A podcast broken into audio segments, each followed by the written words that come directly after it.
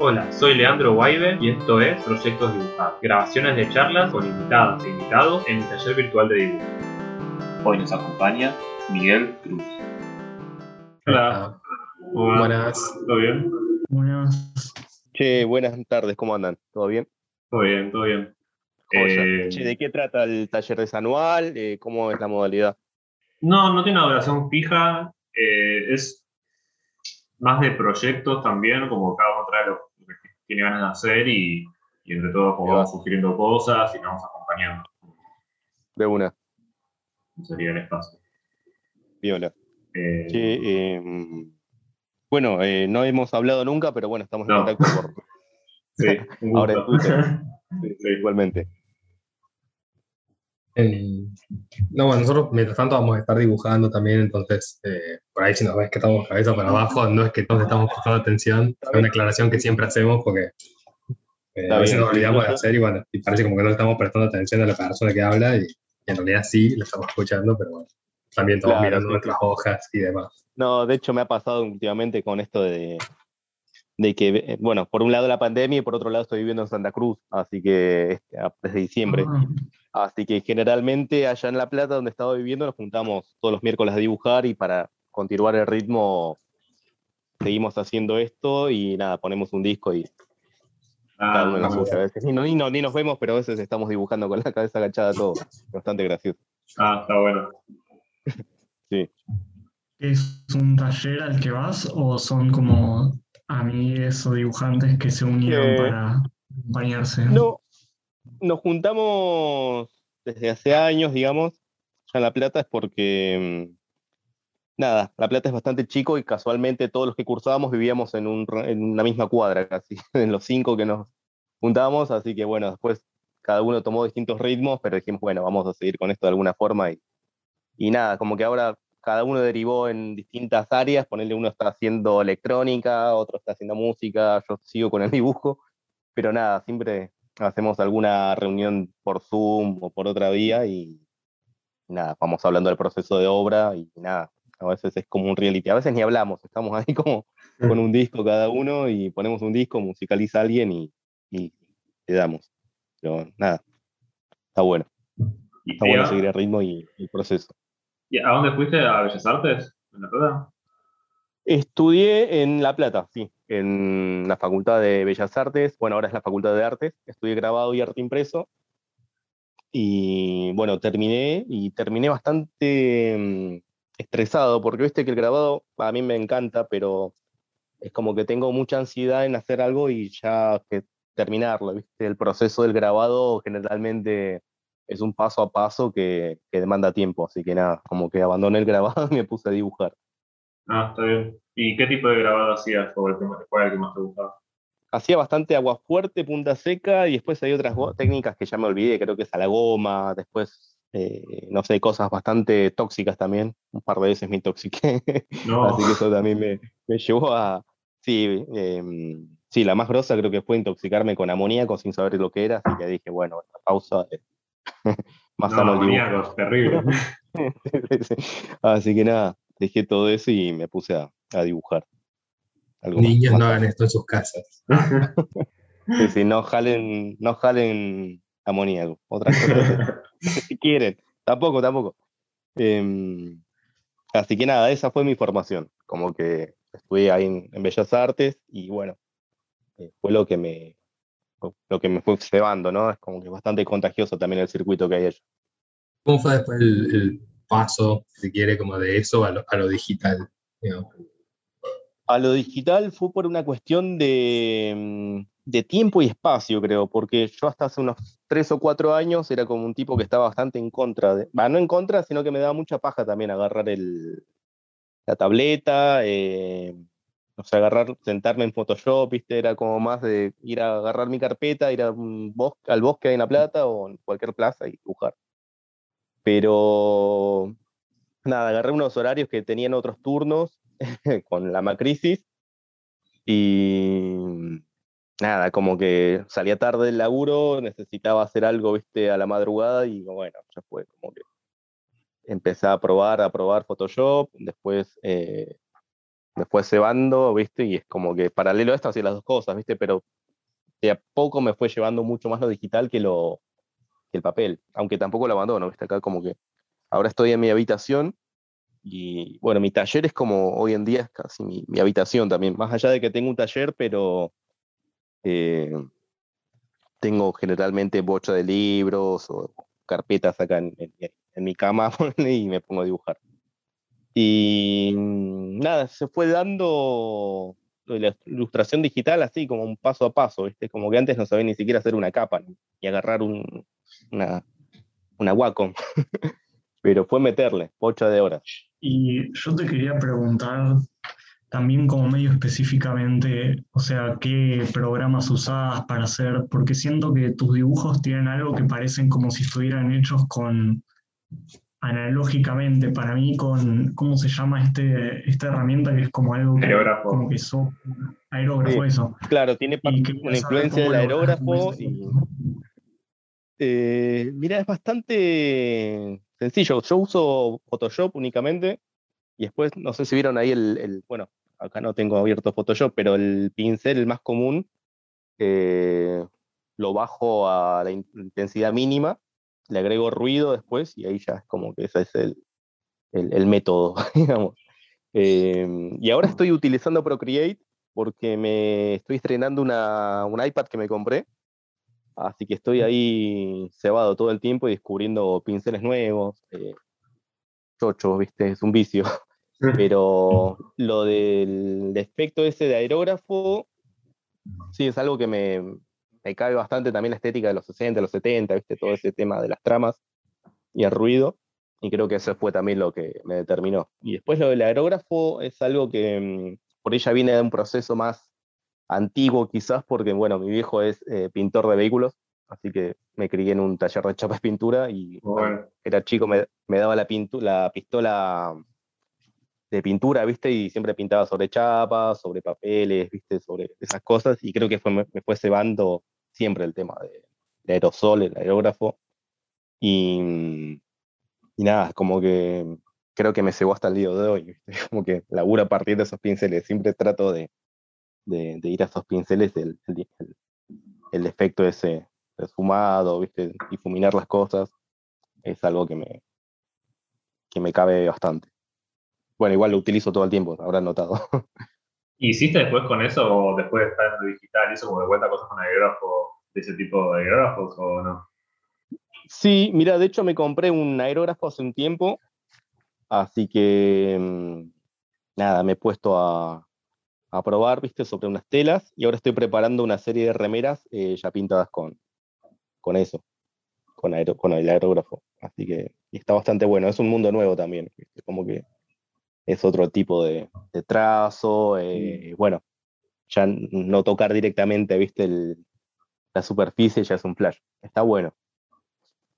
¿Y, y qué, qué pintura le, le pones ahí? Porque sé que le puedes poner como medio Eh, cualquier cosa, ¿no? O, bueno, no sé si. Eh, sí, depende del tipo de, grama, de, de punta que tenga el aerógrafo. Utilizo una 003, creo que es, o 03, siempre me confundo con el estilógrafo. Pero es una ideal como para textiles. Em, ya te la venden, creo que Terna, creo que es la marca que ahora sacó Ah, la casa- línea La especialmente. casa acrílico también. Claro, sacó una línea especialmente para mm, aerógrafo, para textiles y para otras superficies más, bueno, como cascos, viste, como todo el tema del aeromodelismo, Sí. sacó una línea específica. Así que nada, es un golazo. No están caras igual, viste, y te rinde un montón. Así que nada, si en algún momento les flashea incursionar en eso, eh, digo que es bastante accesible. Inclusive puedes diluir la pintura para tela con una cucharadita de azúcar, de sal, y No, muy revolvés bueno. bien, y ya te funciona también para textiles. Increíble. Eh, Manu, ¿das da, te- fe a eso científicamente? Sí, lo estuve probando. Sí, sí, sí, aguanta. Tengo por ahí una- unas remeras, las lavé todo y se la banca. No, increíble. Pa- pasó la prueba de la blancura. Pasó la prueba, sí, sí. Creo que es un chabón de Brasil, el que pone en aerografía Brasil y te aparece ahí un, es un alquimista del aerógrafo. No, muy bueno. un montón de boludeces. Eh, no me acuerdo el nombre, pero es un genio. Y el chabón tiró ahí las pruebas y eso, y bueno, confié, confié en él. Bueno, No, le iba a preguntar por ahí, em, cómo es ahora a la hora más como del proceso, eh, de cuando tenés que hacer un dibujo o una obra o, o bueno, no sé, o algunas cosas que sean de un proceso más largo, cómo, cómo lo encarás y también si hay diferencias en cómo encarás las cosas que van a ser digitales o las cosas que van a ser no digitales. Más lineales, claro, más lineales, digamos. Eh, Mirá, yo soy bastante como impulsivo, no trabajo mucho con.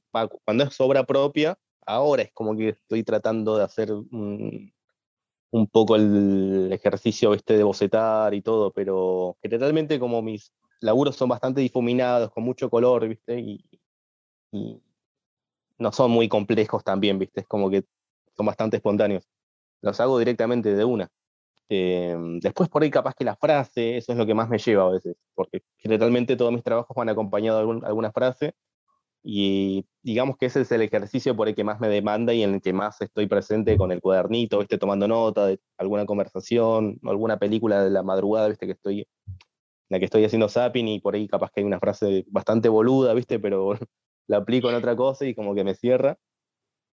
Y mm, luego los bocetos, eh, ahora lo empecé a utilizar un poco más eh, en base a los trabajos, porque antes como que hacía cosas, pero como no, no vendía laburos, es como que nadie me compraba, eh, hacía cualquier cosa, es como que manejaba otro tipo de, libertad.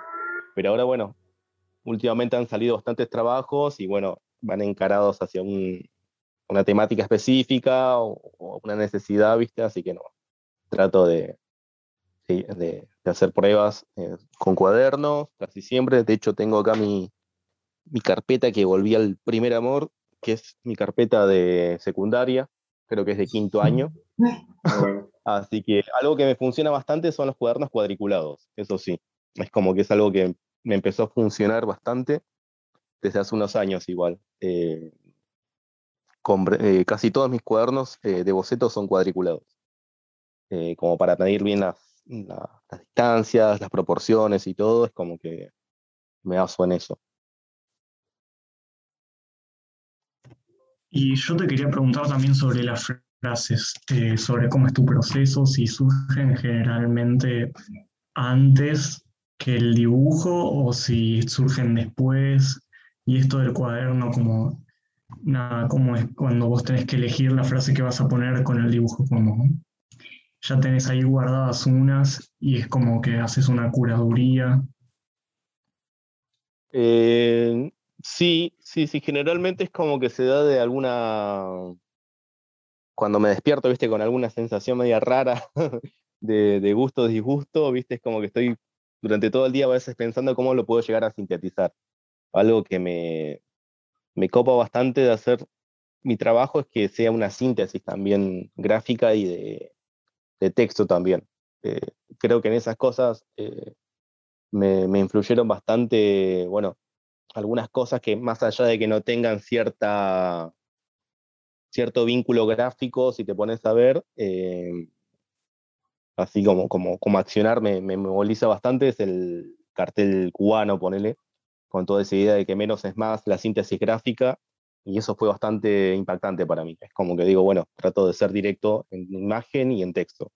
Y eso, bueno, trato de aplicarlo generalmente en casi todo lo que, lo que hago. No, no, que no sea tan, tan largo, ¿viste? Em, generalmente tengo un anotador, bueno, en el celular, eh, que voy acumulando frases, así que escucho alguna película, eh, alguna charla, eh, amigos, viste, que comentan historias, voy acumulando cosas y por ahí a veces voy, bueno, y voy viendo, digo, bueno, esta por ahí capaz que, que pueda llegar a andar, viste. Y generalmente parto de la frase, últimamente. Algunas frases, sí. En base a esa frase voy viendo, bueno, qué tonalidades pueden llegar a, acompañar esto, si genera un contraste o va todo en una, eh, y va saliendo. Me, ayuda muchísimo a, reforzar cómo, terminar una obra.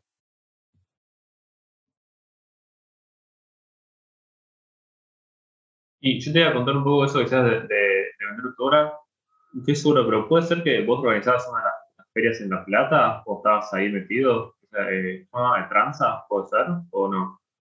Sí, sí, sí. De hecho, Tranza nació ahí en el barrio, en el barrio Mondongo, ahí en 1.60 cerca de la cancha del, Lobo. Eh, un verano que estábamos sin saber qué hacer de nuestra vida.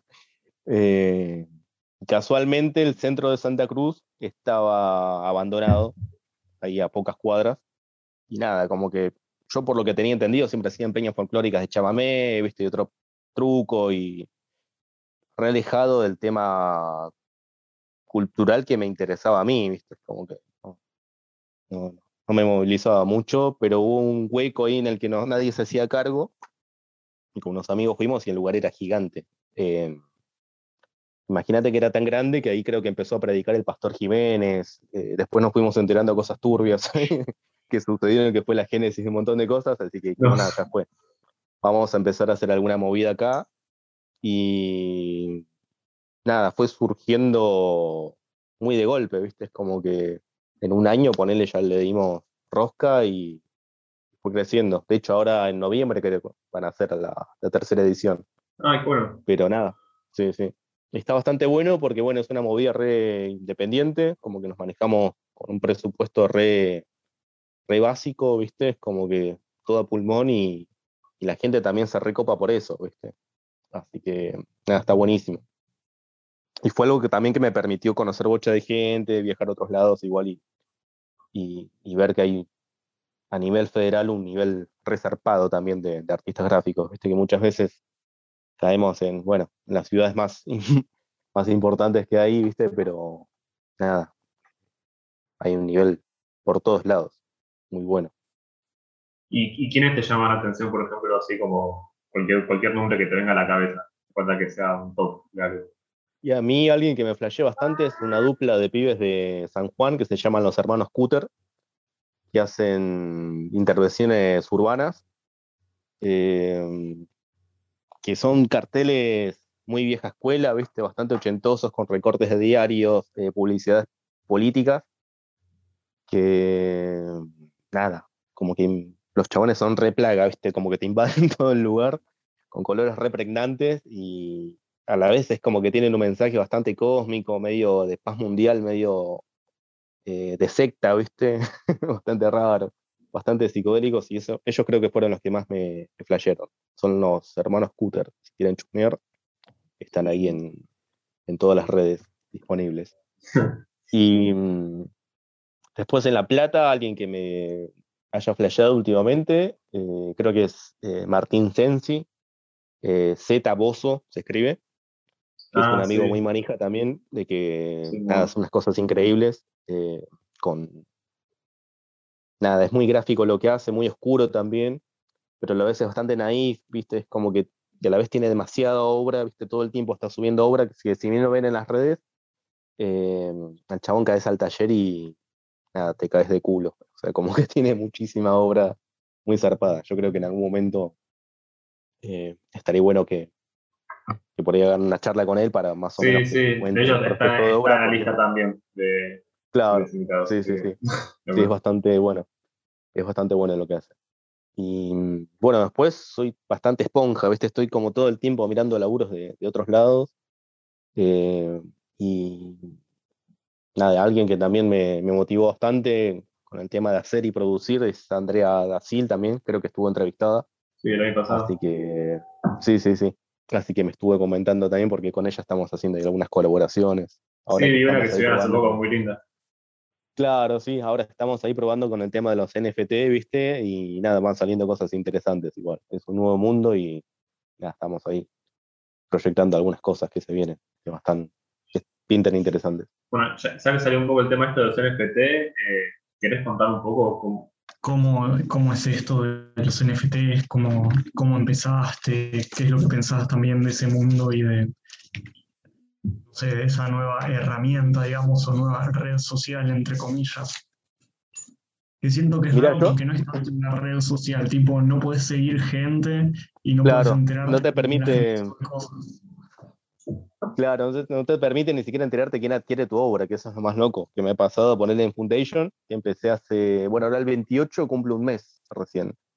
Pero es tanta la carga de data, viste, que te da la sensación de que ya estás hace un año y ya te satura la cabeza la cantidad de, de información que, que tenés que tener en la cabeza, ¿viste? Continuamente, porque, no sé, te descuidas dos días y ya te das cuenta de que cambiaron ciertas políticas, ¿viste? De la, a nivel monetario, ¿viste? Como que suben y bajan, a nivel página, ¿viste? Que va cambiando las modalidades. Así que nada, es algo que al principio me fue bastante demandante. Em, y arranqué por Andrea, creo también, porque veníamos ahí hablando, viste, que había algo que se llamaba criptomonedas, pero yo no tengo ni idea. Y menos un NFT, viste, como que es una terminología todo, totalmente nueva. Y nada, creo que empecé como mucha gente con el gurú ahí de, Tomás García. Empezamos a ver ahí los videos, a ver de qué se trata, a charlarlo también, viste, por estas cuestiones también de que genera una cierta polémica por cuestiones del medio ambiente, viste, también, tratando de, de averiguar y bueno, eh, siendo consciente también de todo lo que es eh, esta, nueva, esta nueva era.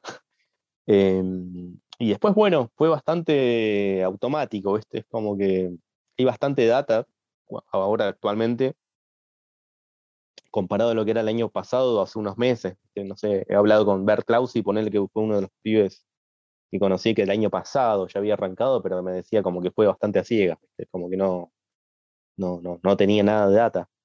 Y ahora es como que te pones en un grupo de Discord que, que genera mucha gente, ¿viste?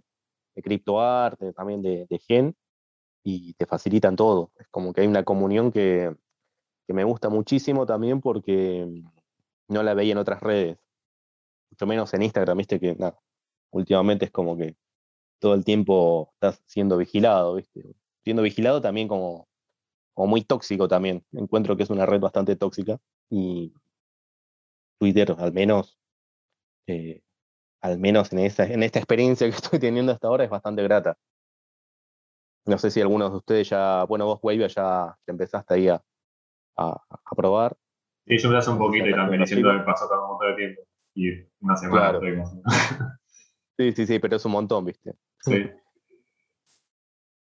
Eh, y nada, como que me mandaron una invitación para Foundation, empecé a subir laburos ahí y nada, empecé a vender, como que fue bastante automático igual, como que no caía también, viste, es muy loco también esa, esa cuestión de que capaz que en un solo minteo ganes más de lo que ganás eh, en un año, un montón de cosas, viste, a mí me pasó que, no sé, hace unos años laburaba de repositor en un supermercado y es como que me empezaba a sacar esos análisis digo, puta, gané, gané un NFT lo que gané en un año haciendo un mulo, ¿viste? Como limpiando todo el tiempo. Digo, bueno, qué loco, pero, pero está bueno igual, porque brinda esa posibilidad de, de que mucha gente, muchos artistas que todo el tiempo estamos remando, ¿viste? Con, con el tema gráfico, haciendo flyers, eh, laburando de otras cosas, es como que, nada, hay un, hay un poco de, de justicia en ese sentido. Sí, sí, siento que, que Foundation es un poco eso, como bueno, que un mundo de plata, pero en Gen, Claro. por ejemplo, que la otra plataforma lo siento muy amiguera.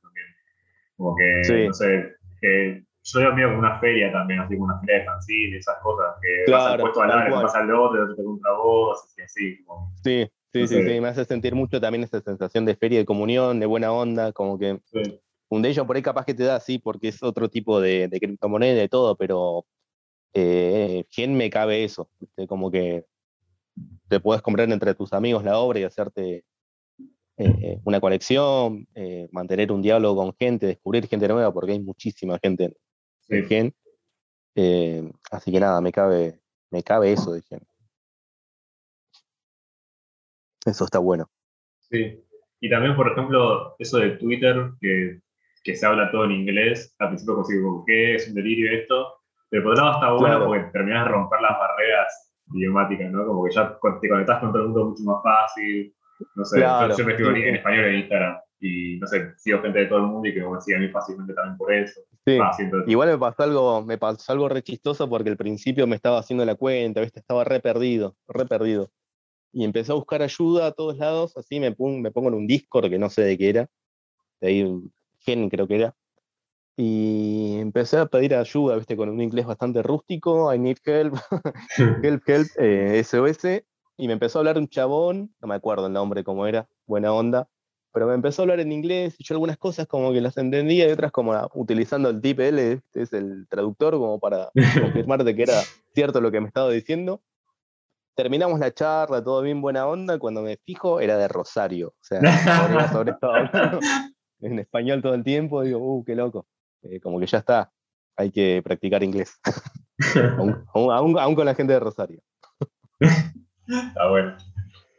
Pero nada, tiene eso, bastante, bastante particular, que decís, bueno, ya fue. Es como que estar en colaboración con una persona que es de acá, de, de Japón. Ahora pegué una onda con una piba que no me acuerdo cómo se llama. Eh, pero nada, hace unas cosas increíbles y ya estamos ahí preparando un, no, ¿viste? Para, para subir. Eh, pero así era nada, ¿viste? Es como que me gusta lo que haces, hagamos algo, ¿viste? Comunión total.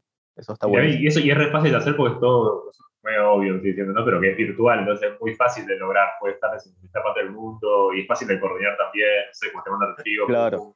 Justo se iba a preguntar eh, esto, ¿cómo, ¿cómo es la onda de laburar virtualmente en grupo? ¿no? Porque, por ejemplo, bueno, acá en el taller como que sí nos conectamos virtualmente a dibujar, pero bueno, cada uno está como en lo suyo y por ahí vemos el trabajo del otro, le hacemos algún, algún comentario o recibimos comentarios de otras personas, o, o no sé, o yo he laburado virtualmente cosas grupales, pero no sé, un texto, o, o otras, otras cosas como que me parece que son como más obvias, entre comillas, el, el laburo comunitario versus una pieza gráfica, ¿no? Claro, sí, sí, sí. creo que ayuda bastante, viste, que es un, se va dando mutuamente, ¿viste? Che, me re gusta tu laburo y nada, hagamos algo, ¿viste? Como que hay una confianza. Eh, estética también. Me ha pasado también de hacer laburos a pedido, ¿viste? Con otros diseñadores y hemos chocado, ¿viste? Y nada, decir que estás a la distancia, te, te querés ahorcar. Pero en este caso es como que al hacer tan gráfica y de tan del mismo palo a veces, la movida es como que se va dando automáticamente, ¿viste? O como que está todo bien, ¿viste? confío. ¿Y cómo se labura? Vos, arranca uno y lo manda y el otro lo completa y lo vuelve a mandar y, así, o está alojado en algún lado en la nube y lo van trabajando ahí en vivo entre las dos personas. Generalmente, ahora estamos preparando con un tío que se llama Barquito, que es de República Dominicana, y con Andrea Dacil. Em, y nada, como que ella parte del, del, escenario, yo voy poniendo los personajes, él también va metiendo más personajes, otro de vuelta vuelve Andrea, le da un retoque, este otro chico lo va a animar también, y yo bueno, ahí después ver qué más le y nada, es como que vamos armando ahí una bola, ¿viste? Cuando un momento dijimos basta, eh, hasta acá llegamos, se sube y, y, ya, como que es bastante sencillo, bueno, no nos enroscamos mucho. Y en un momento dijiste que antes como que hacías cosas para vos, me dabas mucha bola como lo que ponías, no sé lo que ponías o, o lo que es, no recuerdo que la frase exacta. Ahora eh, sentís que cambiaste lo que vos haces cuando como, lo estás comercializando de esta forma o seguís haciendo lo mismo? ¿Cómo lo sentís? Es muy enroscada la pregunta, que me olvidé como exactamente la frase que eh, No, no, no, pero te entiendo porque tiene, tiene, un, tiene un recorrido, ¿viste? Y es como que, nada, inevitablemente cuando empezás a vender algo te va motivando como para, para seguir con una línea, ¿viste? Es como que probando distintas cosas al principio, decís, bueno, por acá tiene otro tipo de salida. A veces es como que al principio es bastante raro porque me ha pasado también de hacer cosas como mucho más elaboradas, ¿viste? Capaz que estoy dos semanas terminando algo, llega el momento de mostrarlo y no tiene tanta repercusión como un como si hiciera poner un fantasmita y una carita. Capaz que eso tiene mucho más llegada, es como que tiene otro tipo de lectura más rápida. Y nada, al principio a veces decís, puta, es como que me maté haciendo esto que está más elaborado y no le dan bola y hago una boludez y la gente le gusta. Pero sí, con el tiempo vas ahí tratando de, de pulir un poco más lo que haces, eh, tanto con herramientas como nada, tratando de meterle un poquito más de horas a, algún tutorial igual, eso te lleva siempre a, perfeccionar un poquito más. Típico igual, ¿viste? Es como que cuando vas teniendo más, más repercusión o algún tipo de oferta, querés, querés ir en, en esa dirección, pero mejorando. Está, está bueno eso que decís lo de las horas, como que no tiene tanto que ver también cómo afecta a la gente, ¿no? Cómo, cómo llega. O a veces uno piensa, uh, este laburo está buenísimo porque tiene un montón de horas encima, y a veces algo como hecho Claro. en cinco minutos te, te puede emocionar mucho más. Claro, sí, Bueno. sí, sí, sí, sí. Pasa casi todo el tiempo, viste, con el tema de. Yo creo que también es una, una cuestión bastante de, este, de estos tiempos, viste, en el que tampoco mucha gente se detiene ni siquiera con, no sé, por un lado ni a escuchar un disco completo, porque capaz escuchas dos temas y vas salteando, o ver una película, bueno, por ahí terminas viendo una serie que es como más cortita. eh, yo creo que las imágenes también parten eh, bastante de eso, ¿viste? Es como que una lectura rápida, directa, y por eso también trato de tener esa premisa de la síntesis gráfica, ¿viste? Para, para hacer algo que no sea tan complejo y se entienda, ¿viste? Como que sea legible.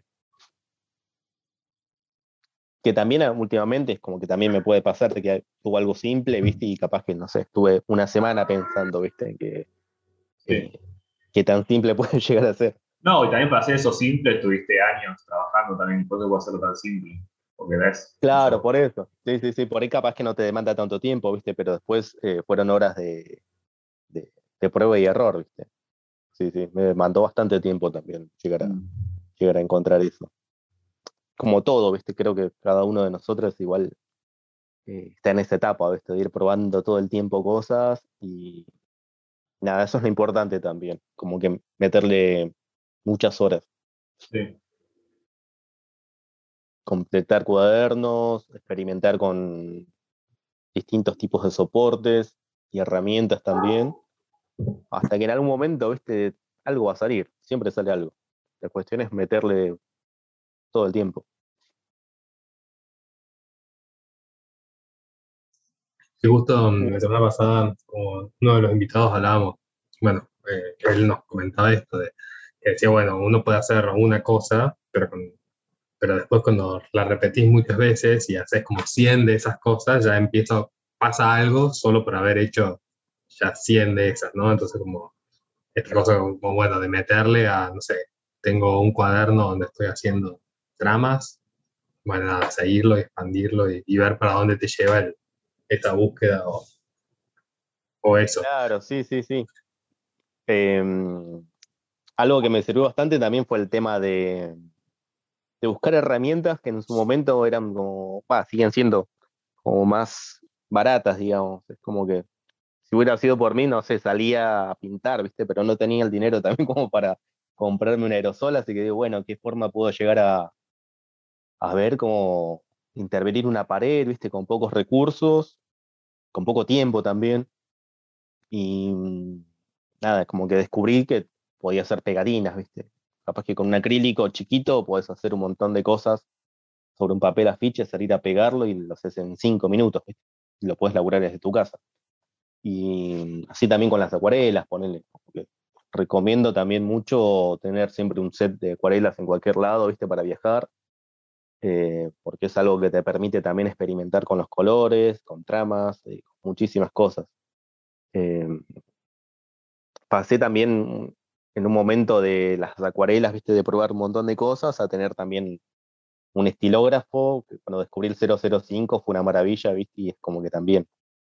eso creo que fue lo que no me permitió también, me permitió laburar de una, viste, sin procesos de realizar bocetos previos ni nada, es como que agarras la tinta, viste, y queda ahí, ya si te la mandás, como que puede agarrar tu trabajo y seguís probando, pero no, hay, no te da esa capacidad de volver atrás. Eso también te, te entrena muchísimo. Laburar con tinta me parece que es algo bastante, bastante recomendable. Tener las dos cosas igual, ¿viste? Tener dos cuadernitos con, con eso me han ayudado y veo que mucha gente también, colega, le, le sirve mucho cuando hablamos del proceso y qué herramientas utilizan, casi todos coincidimos eh, en, estos, en estos materiales nobles. Sí, está bueno. Yo hace poco empecé a probar cosas digitales de vuelta, porque unos días. Y hace años, me compré una tablet como hace 10 años, la guardé, la usé de vuelta, la guardé, la usé de vuelta. Sí. Y ahora que, que lo usé, estoy usando de vuelta, como siento que cambió un montón mi forma de encarar los dibujos y las pinturas, por haber usado tanto acuarelas, escritoras, todo eso, como entender el tiempo que llevan esas imágenes lo puedo tra- trasladar a esto digital, porque si no estás tipo control Z full, mucho zoom, y como que recambia el enfoque de las cosas, Sí. por eso está bueno. Claro, sí, sentís como que hay una facilidad mayor inclusive, ¿viste? Ya cuando haces algo tan complejo en lo que no puedes volver atrás, ya después agarrás la tableta y, y sentís como que hay una facilidad muy grande también en, en corregir cosas. Sí. Eh, bueno, yo voy a cambiar un poco de tema, no sé si alguien quiere hacer una pregunta más con, esto. Manu, Santi. Bueno, tampoco cambia de tema total. ¿no? eh, en un momento ya mencionado también como encargos que te hayan llegado y ahora hay un par de festivales que tienen como la identidad tuya, me parece, sí, la identidad total, o al menos los, los afiches. Está el de Sí. Ruido y está el Big Bang, ¿no? Esos dos. Sí, Eh, Sí, sí, ¿Cómo, cómo fue hacer eh, los laburos para eso? ¿Cómo, cómo lo encaraste?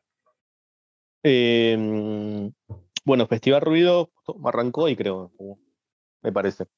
Eh, fue bastante grato por el tema de la libertad misma y la confianza que me han dado, ¿viste? que no sucede muchas veces. Es como que se me ha pasado laburar con gente re garrón, ¿viste? que te llama todo el tiempo hasta te pide tener una videollamada para ver el proceso, ¿viste? Y eso es bastante tóxico. No, eso es lo peor, no puedo creer, Es lo peor que te puede llegar a pasar. Sí, sí, me el tiempo. quieren ver como, quieren verte mientras haces Te te ¿no? anotaciones en vivo. Te Sí, sí, sí. Me- te Claro. No, ah. ahí, viste, corregir esto, corregir esto, como que No, qué feo. no sé.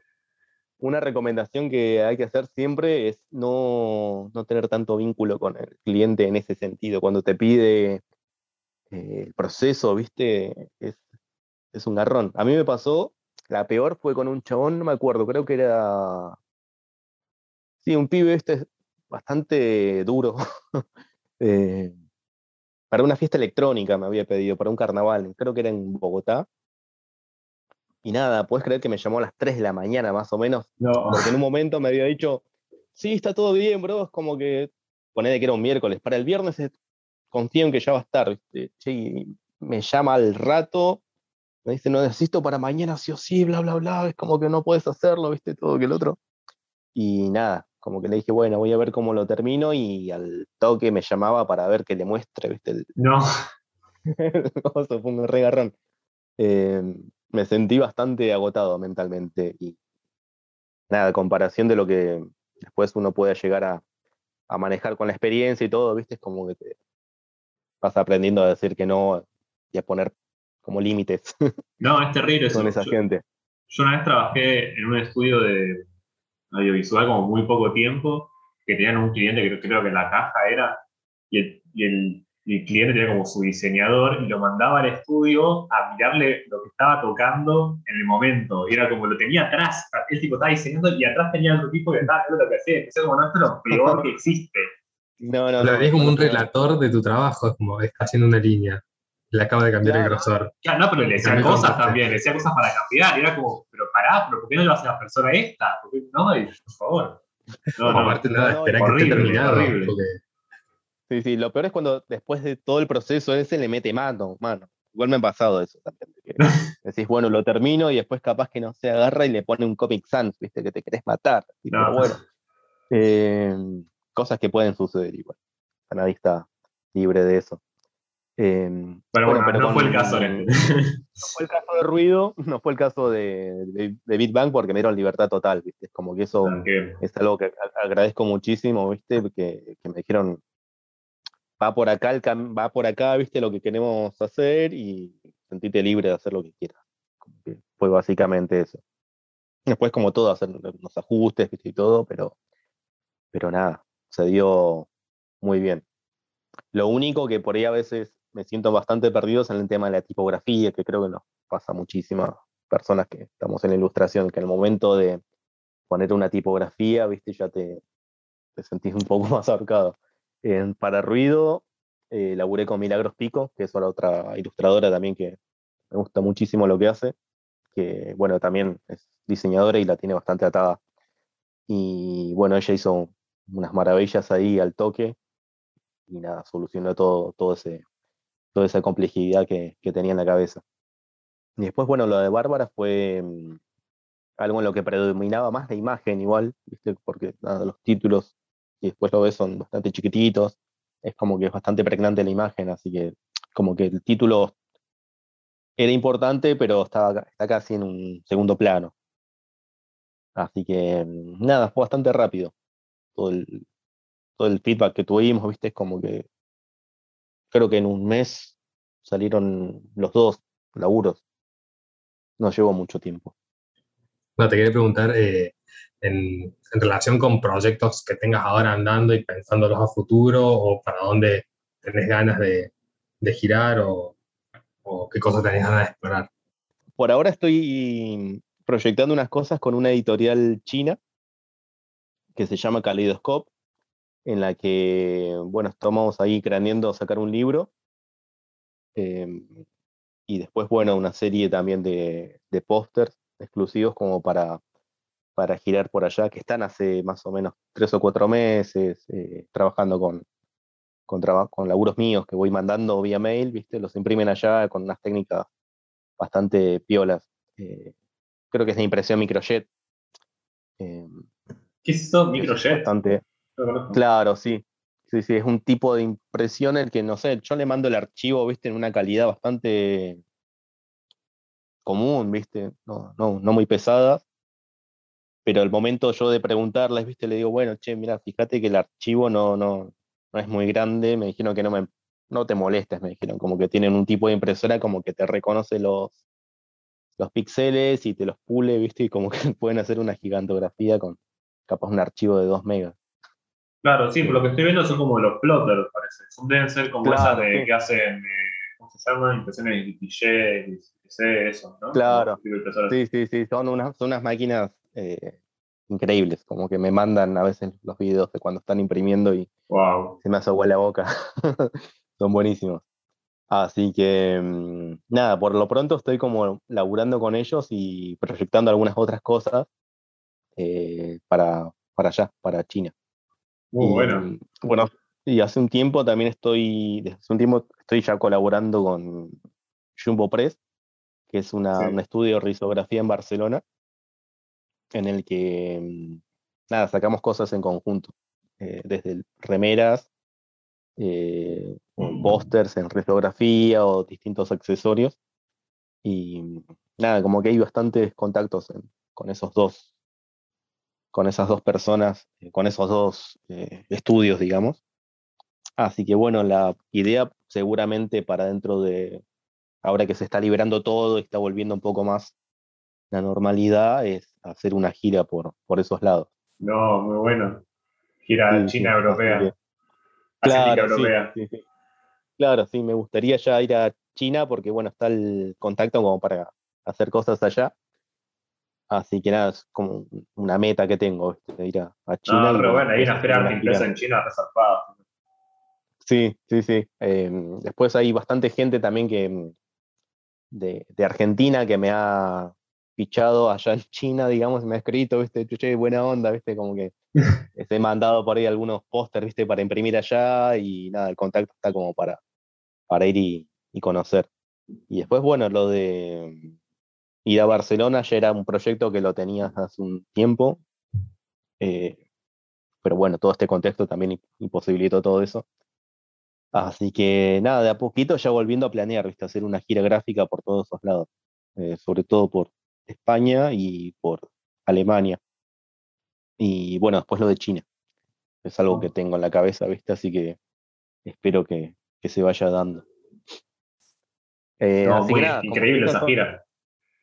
Claro, sí, sí, sí, son unas metas, así que nada, fue también uno de los motivos por el que me volví acá al sur también, viste, como hacer una base, eh, no pago alquiler, así que por una vez, después de tantos años. ¿Vos, sos del sur? Yo nacido y criado acá, sí. Pasa ah. que me fui a los 18 años y bueno, pasó el tiempo y estoy volviendo a experimentar esa sensación de no pagar un alquiler, ¿viste? Así que Está bien. ya me, me, permite como proyectar algo como más, más tranquilo. Así que bueno, eh, creo que es el momento como para empezar a, a encarar ese, ese anhelo que tengo hace tiempo, ¿viste? Y más teniendo las posibilidades y agradeciendo a, Dios Internet que hace posible todo eso. sí. la, hay una que mucho no hacemos tampoco. ¿Tienes algún ritual para trabajar? No te escuché mucho. ¿Tenés ¿Algún un ritual? ri- Un, ritual para trabajar? Eh, ¿Un horario del día que te guste? ¿no? ¿Sí? Sí, generalmente trabajo de noche, después de las 12 de la noche, como que me, acostumbré a ese ritmo de laburo. Eh, casi todo lo que, lo que hago sale de la, gracias a la madrugada, digamos. Em, estoy escu- escuchando bastante música últimamente, hubo, épocas en las que no escuchaba música directamente, era como silencio total, pero ahora estoy como volviendo a dibujar acompañado de música. Em, y después me gusta laburar mucho en mi cama. Por más que tenga un escritorio y todo, es como que tengo la, eh, el, el fetiche por estar tirado, ¿viste? Muy incómodo, lo más, eh, lo menos recomendable que existe, Hermoso. pero me gusta, me gusta laburar en mi cama. Ponerle casi siempre tengo ponerle un, un cuaderno o un libro de notas o la compu acá en cama y, Uh, el iPad, te, el iPad te viene perfecto. ¿no? Entonces, estás ahí. Sí, sí, mi columna, para mi columna no, pero, pero bueno, pero es algo bastante cómodo, bastante lindo, sí. Pero creo que sí, de todas las cosas que de, de mi proceso de laburo, eh, un ritual clásico es que llegue la noche, viste, tirarme en la cama y empezar a, a laburar en Photoshop eh, y, y estar así. Eh, por lo pronto, me gustaría acomodar igual un poco los horarios, porque viste que también todos los días a las 4 de la mañana, sobre todo acá en el sur, en- que ahora dentro de unos meses ya a las 4 de la mañana hay un sol re No, viste. claro.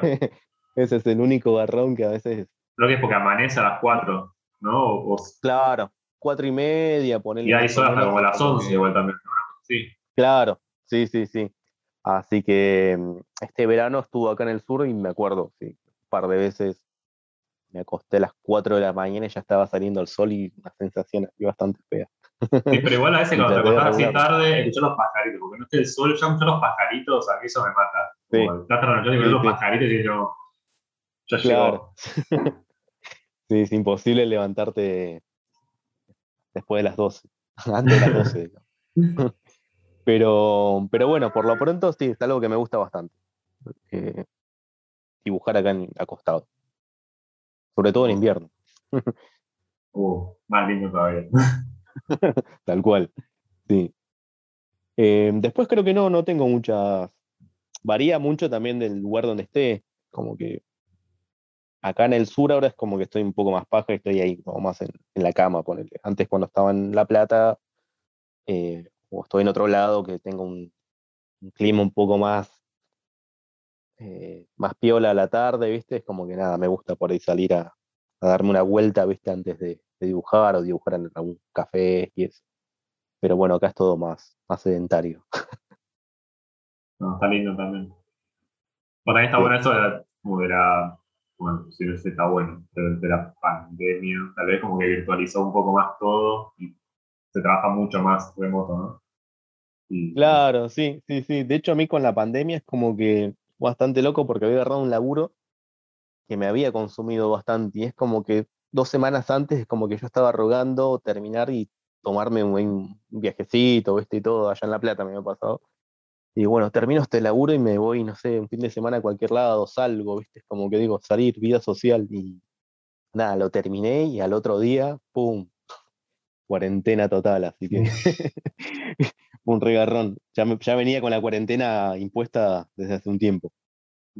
Pero, pero bueno, viste que casi toda la gente que estamos en este rubro de la ilustración somos bastante, sí, estar durante épocas bastante encerrados dibujando y, y sin enterarnos mucho de lo que sucede. Bueno, esta vez no fue la excepción, viste, todos involucrados en esto, pero, pero el hecho de estar encerrado no es algo que por ahí a veces nos, nos perjudique tanto. ¿Qué considerás vos? O sea, ¿cómo te definís? no sé cómo explicar. Eh, tipo, ¿te considerás artista? ¿Te considerás ilustrador? ¿Te con- o muchas cosas? ¿Y dibujante? Porque a veces yo pregunto, a la hora de mandar el podcast y subirlo, yo pongo, por ejemplo, Claro. Miguel Cruz, coma, dibujante, coma, algo. Y a veces Claro. que, que, no sé, que sienten como más simpatía por un término que por otro. ¿Vos por- con cuál te identificás?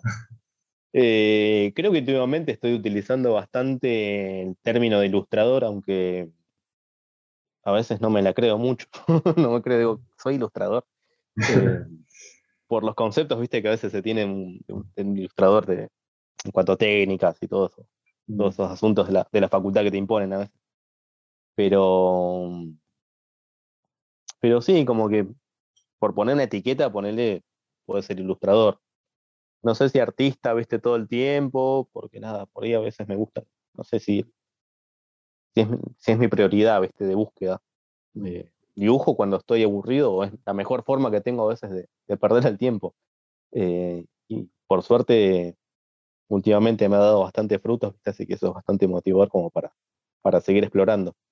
Pero me siento mucho, de todas las ramas, con la que más me siento identificado con mis pares es con, con ilustración lo que solemos preguntar para cerrar es si tenés algún consejo que nos quieras dar de cualquier cosa. Eh, compren dólares. Em, mirá, en, cuanto al tema de la ilustración, eh, yo creo que no paren de dibujar, eh, no sientan miedo por manchar las hojas. Como que, no sé, traten de dibujar unas dos horas y si pueden más, día por día, ¿viste? O probando distintos tipos de, distintos tipos de herramientas, que siempre algo va a salir, ¿viste? Em, después manejar los tiempos también, ¿viste? También esa presión de que tenga que salir algo inmediatamente es, bastante peligroso, ¿viste? Es como que te genera por ahí una ansiedad misma y una frustración bastante fuerte. Pero creo que el tomarlo como un paso a paso todos los días te, va a llevar a, algo. Algo tiene que salir siempre.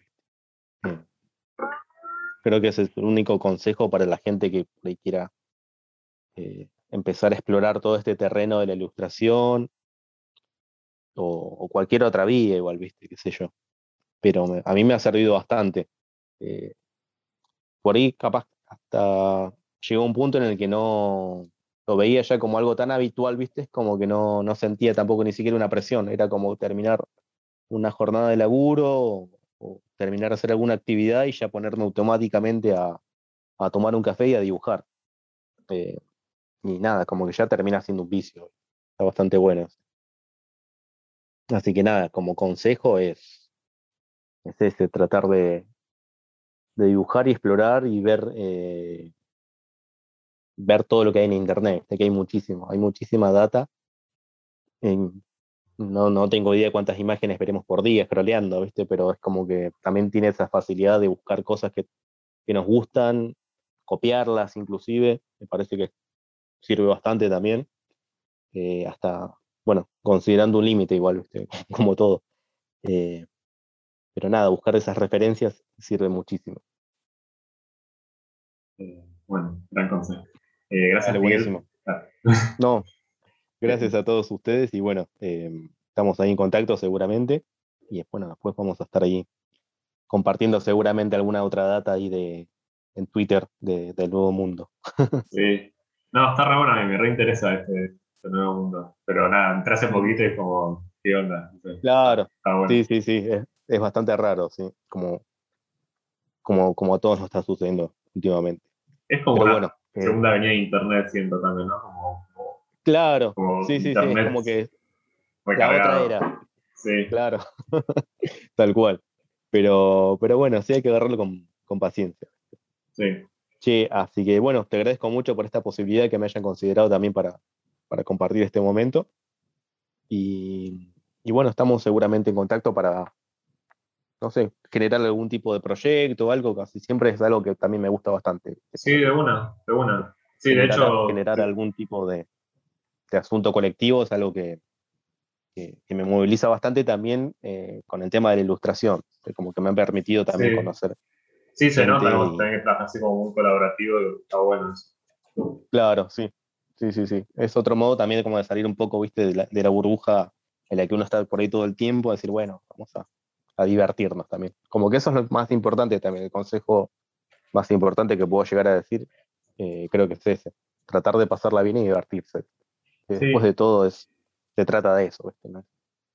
Hay otras cosas que nos frustran demasiado como para frustrarnos demasiado por el dibujo. Es como decir, bueno, hiciste esto, vamos a, a pasarla bien. Sí, me surgió una pregunta más igual. De, si es un trabajo colaborativo o trabajando con una persona, si sentís que te cambió en algo en vos, en la forma que vos pensás y encarás tus trabajos. Es decir, che, empecé a trabajar con tal persona que realiza el proceso de tal forma y decís, ah, no, había pensado de tal forma y te cambió tu modo de ordenar, o es algo muy simple también, ¿no? Sí, sí, sí, te permite muchísimo. O sea, con quitar un poco esa autoridad, viste, que uno tiene, viste, decir, bueno, esto tiene que ir así, de esta forma y esto que el otro, y nada, está bueno que tenés otra otra voz para tu laburo, viste, y es como que por ahí capaz que, no sé, lo da vuelta y queda bien. Como que es eso. Creo que es algo bastante colectivo también. A mí me pasa con gente con la que hago laburos, con la que hago colaboraciones, que, que siento que es algo que, que nos nutre muchísimo. Que alguien no se meta mano en tu laburo, pero con tu permiso, ¿viste? está todo bien. De golpe te, te da otra apertura y, no sé, te permite por ahí ser más flexible con, con ciertas cosas a futuro también.